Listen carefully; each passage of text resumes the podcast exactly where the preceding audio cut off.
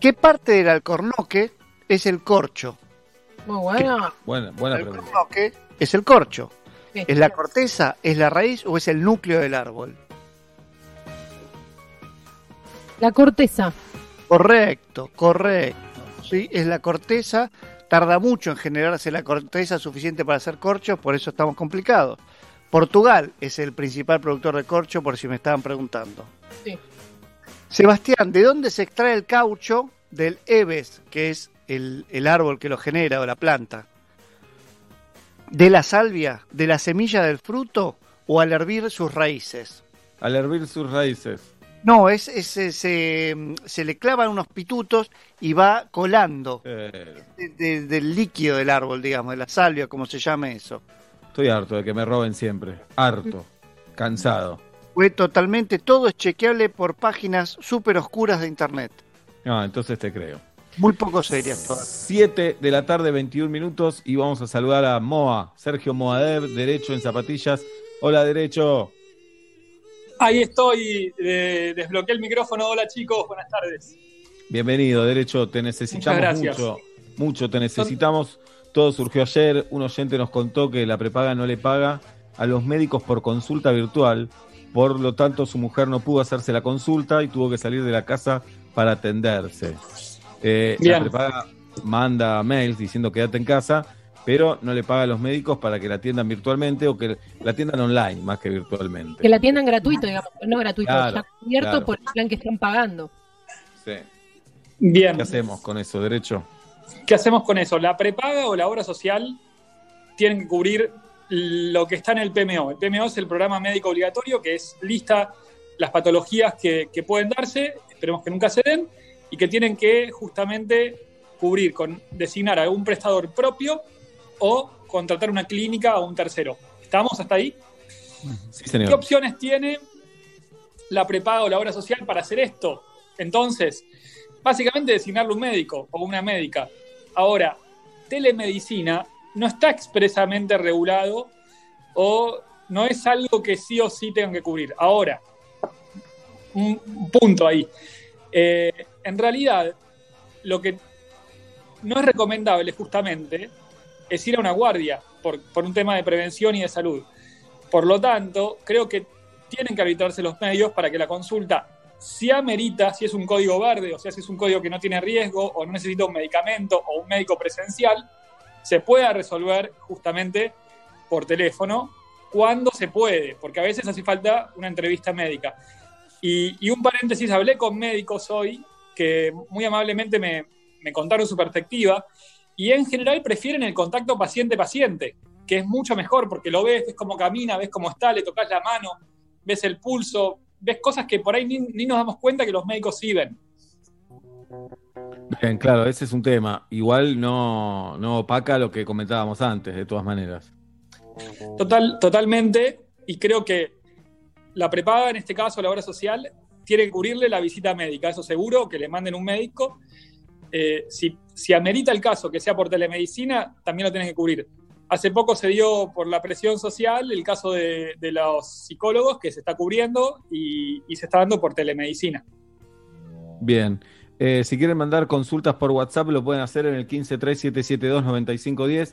Cuestiones legales. Eh, ¿qué, qué es lo que más está saliendo en estos días? Derecho, ¿qué, qué es lo que más te preguntan? Bueno, ya dejamos un poco el tema atrás de los permisos y cuándo sí, cuándo no. Eso quedó más o menos zanjado y ahora estamos mucho con temas laborales, reducciones de salario, reducciones de jornada, empresas que no pagan, que se atrasan, eh, y la respuesta de que no, no es legal reducir el, el salario o la jornada, artículo 66 de la ley de contrato de trabajo. Eh, hay que ver, en un caso de fuerza mayor, si la empresa realmente el balance no, no soporta el, pago, ver qué se prioriza y qué mecanismos hay para sortear esa insolvencia. Pero en principio, al trabajador o trabajadora le tienen que pagar lo mismo, básicamente. Qué lío ahí, ¿no? Qué lío porque sabemos de miles de historias de salarios que, que sufrieron una quita eh, y al empleado no le, no le queda otra muchas veces porque además está lo perverso de no aceptaste, echamos, anda a cobrar, anda a saber el juicio cuándo se hace, cuándo lo cobras y anda a conseguir un trabajo hoy, además. Totalmente. A veces la persona informal, muchas veces o no, dice, bueno, acepto, en esos casos que sea voluntario, por lo menos, y entre comillas voluntario, pero por lo menos que lo, que lo acepte que sea lo real y que sea por un tiempo también, ¿no? O sea, que, que si, si es que acepta eso, que sea por un mes y se va renovando, no que sea algo indefinido, porque muchas veces Pará. hacen los vivos y lo dan para largo. Claro. Entonces, que el documento sea por lo menos correcto, ¿no? En esta crisis Y- tampoco abusarse.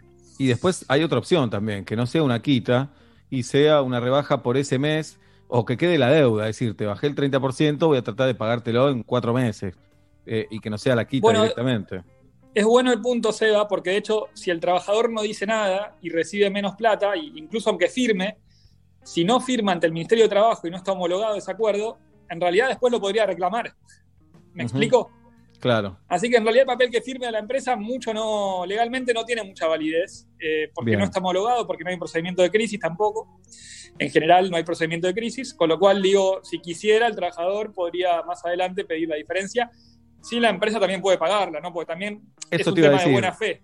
Eso te iba a Eh, decir, tampoco eh, eh, es antipático lo que voy a decir, tampoco crucificar a los empresarios siempre como que son unos malhechores, porque están viviendo un momento tremendo, y no solo los empresarios, pienso en el comerciante de una pyme, el que tiene, no sé, un local a la calle de cualquier cosa y tiene dos empleados, me imagino que no le debe ser fácil pagar los sueldos tampoco. Totalmente, hay, hay algunas ayudas. Eh, hice algunos artículos sobre el tema PyME y, y cómo pedir los tutoriales para pedir los créditos y demás. No siempre califican. Te digo un caso real que estuve viendo y de una persona que tiene un local y como estaba tenía deuda en, en situación 4 hace, hace unos meses, que la levantó, pero eso le quedó como una marca y, y el crédito de 24% anual no le está saliendo. Entonces, si bien en, las- en los papeles eh, está buenísimo y, hay muchos casos que se dio y, sirve, en otros casos no siempre llega a todos, digamos. Ese es el tema también. Claro. Derecho, ¿qué pasa eh, con aquella familia que no puede pagar el colegio de los chicos? Poner un caso exagerado, tienen cuatro hijos. Eh, padre y madre dejaron de cobrar el sueldo o sufren una quita importante, los cuatro están escolarizados y no pueden pagar. Mm. Bueno, a nivel normativo, el, colegio tiene que guardarle la vacante y tiene que poder completar el ciclo lectivo. En todo caso, para el año que viene, si notifican con tiempo, mínimamente cuatro meses antes de que termine diciembre, o sea, alrededor de agosto, más o menos, decirle que no se le va a renovar y para que la, la persona que no puede pagar un colegio de gestión privada pueda elegir otra institución educativa. Pero no pueden excluirlo, no pueden expulsarlo durante el Bien. ciclo lectivo y menos en una situación así. Bien, no sé si Julito o Pablo tienen alguna pregunta para hacer a Derecho en Zapatilla. Y para la audiencia, cualquier eh, pregunta legal o duda que tengan, en el 1537729510 hay eh, temas sobre, bueno, como decíamos recién, sobre conflictos laborales, pero también sobre servicios adquiridos, eh, viajes, eh, no sé, compraste algo y hoy las empresas para entregar tardan mucho tiempo también. Eh, habla Derecho y después pregunta a Julieta. Adelante, Derecho. Me voy a hacer una autoconsulta, Adelante. puedo. Telederecho. No, una, una pregunta común que también están haciendo es el tema de consumos presuntos, del uso gas.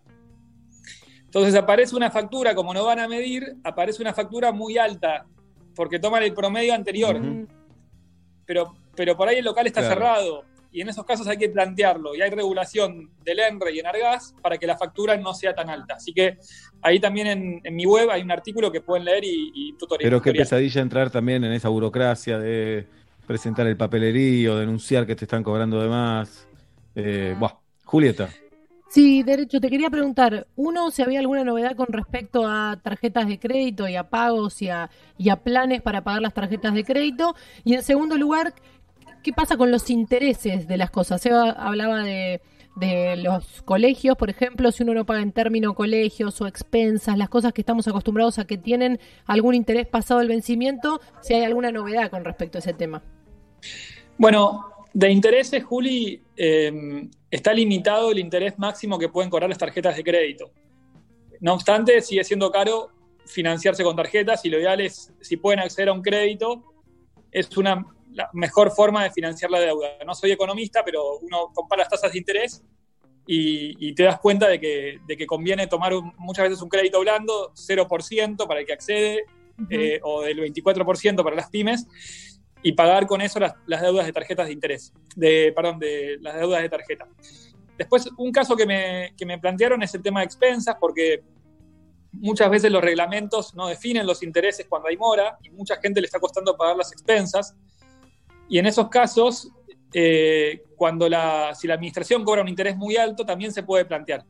Se puede pedir la reducción de los intereses. Es un poco lo que está haciendo Argentina con, con los acreedores externos, ¿no? Negociando para no ir al default. Entonces, eh, yo creo que cuando hay un interés que es muy alto, eh, se puede plantear en esos casos la, la, reducción. Hay que ver que sea un, la inflación también es, es, es, alta, entonces tiene que ir acorde, pero, pero ver lo que se puede pagar y, y, y hacer un plan de pagos acorde. Bien. Bien. Un caso, ah, perdón. Dale, Olaf, dale, dale vos. Un caso real, eh, una pareja eh, estaba por abandonar un departamento, ya había, ya pagó el anticipo, la seña del, del nuevo al que se iban a mudar, los agarra la cuarentena, no pueden habitar el nuevo departamento y siguen habitando el viejo departamento. ¿Tienen que pagar ambos alquileres? ¿Están forzados? ¿Pueden aplicar algo? Eh, mira, Pablo, el decreto de necesidad de urgencia que regula alquileres abarca ese caso y dice que todos los alquileres que estaban en marzo y que vencían hasta hasta después de, durante todo ese tiempo de la cuarentena, se prorroga y recién se van a terminar a fin de septiembre. O sea, se congeló todo y, nos pasamos a, a, octubre, básicamente. Sigue el alquiler ese. ¿Y a qué precio sigue? Porque vos me dirás, bueno, también, pero si el dueño me cobra lo que quiere, y no. El, el precio del alquiler, según este decreto de necesidad y urgencia, es el mismo que se cobraba en marzo. Pero tiene que pagar los dos alquileres, el de la no casa. No tiene que pagar los dos. Se prorroga el anterior.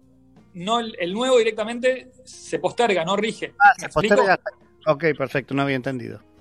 En realidad lo que sigue es el anterior alquiler, porque no hay todavía mudanzas.